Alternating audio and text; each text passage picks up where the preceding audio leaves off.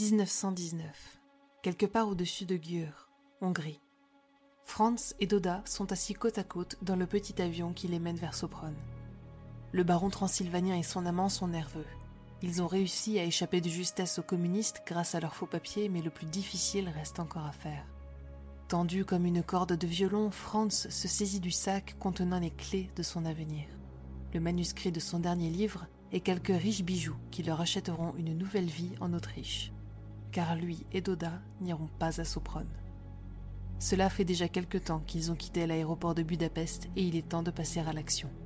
Rassemblant toute l'énergie que son cerveau capricieux est capable de lui fournir, Franz repose son sac et sort l'objet lourd qui pèse dans sa poche depuis le décollage. Il brandit son arme contre le crâne du pilote. Changement de plan, capitaine. Direction Vienne.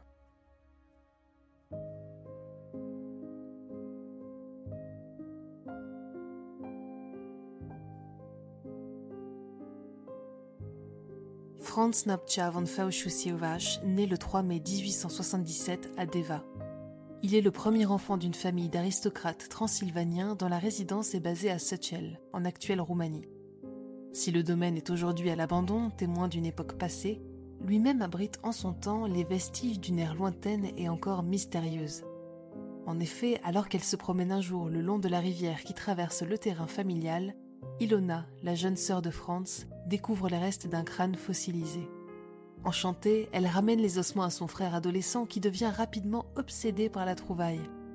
Il faut dire que, marqué par l'apparition de théories inédites et un véritable engouement populaire pour les fossiles, le 19e siècle est pour ainsi dire le siècle de la paléontologie, et Franks ne tente pas un seul instant de résister à son attrait. Bien qu'il soit en piteux état, il ne tarde pas avec l'aide du professeur Edward Suess à identifier les fragments comme ayant appartenu à un dinosaure, un adrosaure, ainsi qu'il le découvrira plus tard.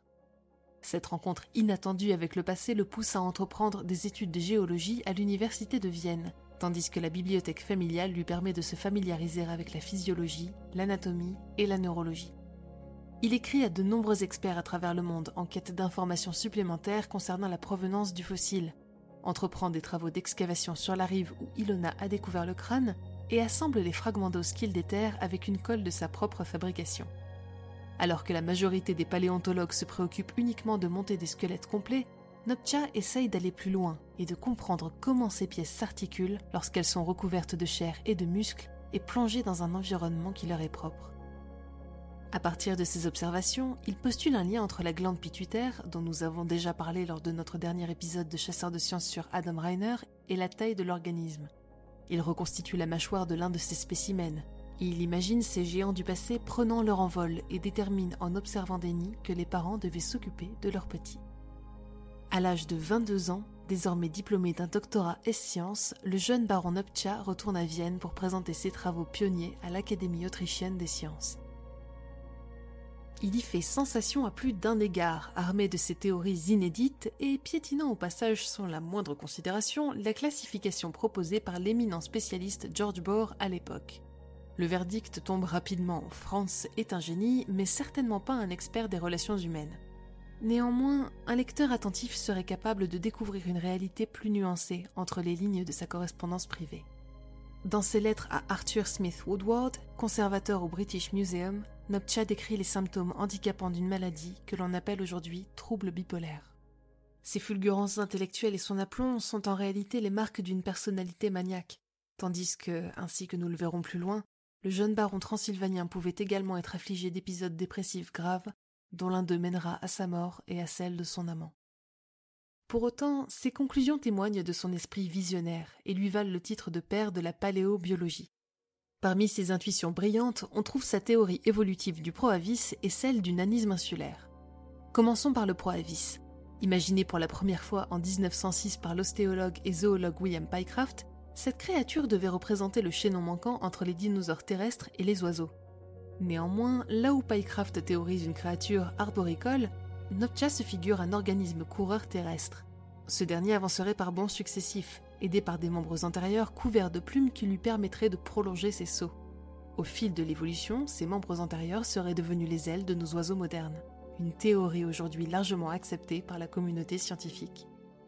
Venons-en maintenant au nanisme insulaire, Lors de ces excavations, Franz déterre les ossements de dinosaures bien plus petits que leurs cousins. Là où ces spécimens adultes de Magyarosaurus mesurent 6 mètres, les autres représentants du groupe atteignent généralement les 30 mètres. Noptian déduit donc que la région de Khateg où les fossiles ont été découverts était précédemment une île dont les ressources limitées auraient influé sur la taille des animaux y résidents. Face à cette contrainte écologique, les grandes créatures deviennent plus petites, comme dans le cas des éléphants ou des hippopotames nains. Et les petites créatures, ainsi qu'on le découvrira plus tard, grandissent de génération en génération ainsi qu'il en est allé pour le varan du Komodo par exemple. Une fois encore, Franz est en avance sur son temps de plusieurs décennies, tant et si bien que la théorie du nanisme insulaire porte aujourd'hui le nom d'un autre, J. Bristol Foster, qui publiera une étude sur le sujet en 1964. Les percées en paléobiologie de Franz Nopcha ne représentent qu'une portion de sa vie riche en aventures. En 1906, il recrute comme secrétaire Bayazid Elmas Doda, un Albanais issu d'un village de bergers dans les monts maudits dont il tombe profondément amoureux. Les deux hommes entament une relation au vu et au su de tous, probablement protégée par le statut social du baron contre les implications de l'époque. Nopcha va jusqu'à nommer une espèce de tortue en hommage au seul homme qu'il ait jamais vraiment aimé, Kalakobotion Bayazidi. Ensemble, ils prennent une maison en Albanie, un pays pour lequel Nopcha nourrit une profonde passion. En effet, scientifique de talent mais également polyglotte accompli, il découvre d'abord le pays comme géologue, puis comme résident et enfin comme espion pour la monarchie des Habsbourg. Déguisé en berger et sous le faux nom de Peter Gorlopan, l'impétueux baron a pour mission de mieux comprendre les cultures et les aspirations des clans qui s'opposent dans la région afin de les fédérer et les rallier à la cause austro-hongroise. Il s'adonne à cette mission avec tant de fougue qu'il deviendra le fondateur de l'albanologie, produisant des centaines de photographies et plus d'une cinquantaine d'études sur les us, la musique, l'histoire et les langues locales. Emporté par son engouement, il n'hésite pas à se proposer comme nouveau monarque du pays lorsque l'indépendance est déclarée en 1912. Sans succès, signalons-le. Après la chute de l'Empire austro-hongrois en 1918, dans un pays chauffé à blanc par les tensions politiques, Nopcha apprend d'une source amie que sa vie est en danger et qu'il doit absolument quitter le territoire. Doda et lui prennent un vol qui les conduira arme au poing jusqu'à Vienne, dans ce qui est considéré comme le premier détournement d'avion de l'histoire. Franz prend la tête de l'Institut royal hongrois de géologie en 1925, mais ce génie incompris, accablé par des épisodes de manie qui lui donnent l'impression que le monde ne parvient pas à suivre son rythme, se lasse rapidement et quitte le poste trois ans plus tard. Il décide plutôt de se lancer dans un tour d'Europe en moto avec Doda en quête de nouveaux fossiles à étudier. Frénétique, il lit, analyse, théorise à s'en rendre malade, jusqu'à ce qu'un jour la dépression fasse un retour fracassant dans l'esprit de Nopcha. Nous sommes alors en 1933. Le baron qui était toujours en quête d'aventure est soudain paralysé par l'accablement. Il songe à sa patrie perdue, à sa fortune dilapidée, à l'alcoolisme dont Doda ne parvient pas à s'extirper. Qu'arrivera-t-il à son amant s'il devait mourir? Que lui restera-t-il? Car au fond Franz n'y tient plus. La bête noire pèse sur son dos, ronge chaque fibre de son être. Un matin, le baron Nopcha glisse des somnifères dans le thé de l'homme qui a partagé sa vie. Persuadé que Doda sera condamné à une vie de misère sans lui, dans un dernier instant de désespoir, il le laisse s'endormir et le tue d'une balle dans la tête avant de mettre fin à sa propre vie. Franz Nopcha von Verschussewach est longtemps resté oublié des historiens. Est-ce à cause de sa nationalité, de son orientation sexuelle ou de sa personnalité complexe et pas toujours appréciée? Probablement un peu de tout cela. Mais aujourd'hui, le baron est rappelé à la mémoire collective grâce aux associations LGBT tentant d'extirper ces figures du passé des oubliettes collectives.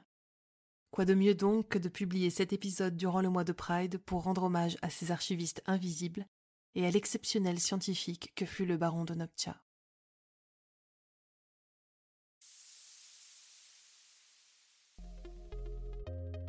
Merci d'avoir écouté Chasseur de Sciences.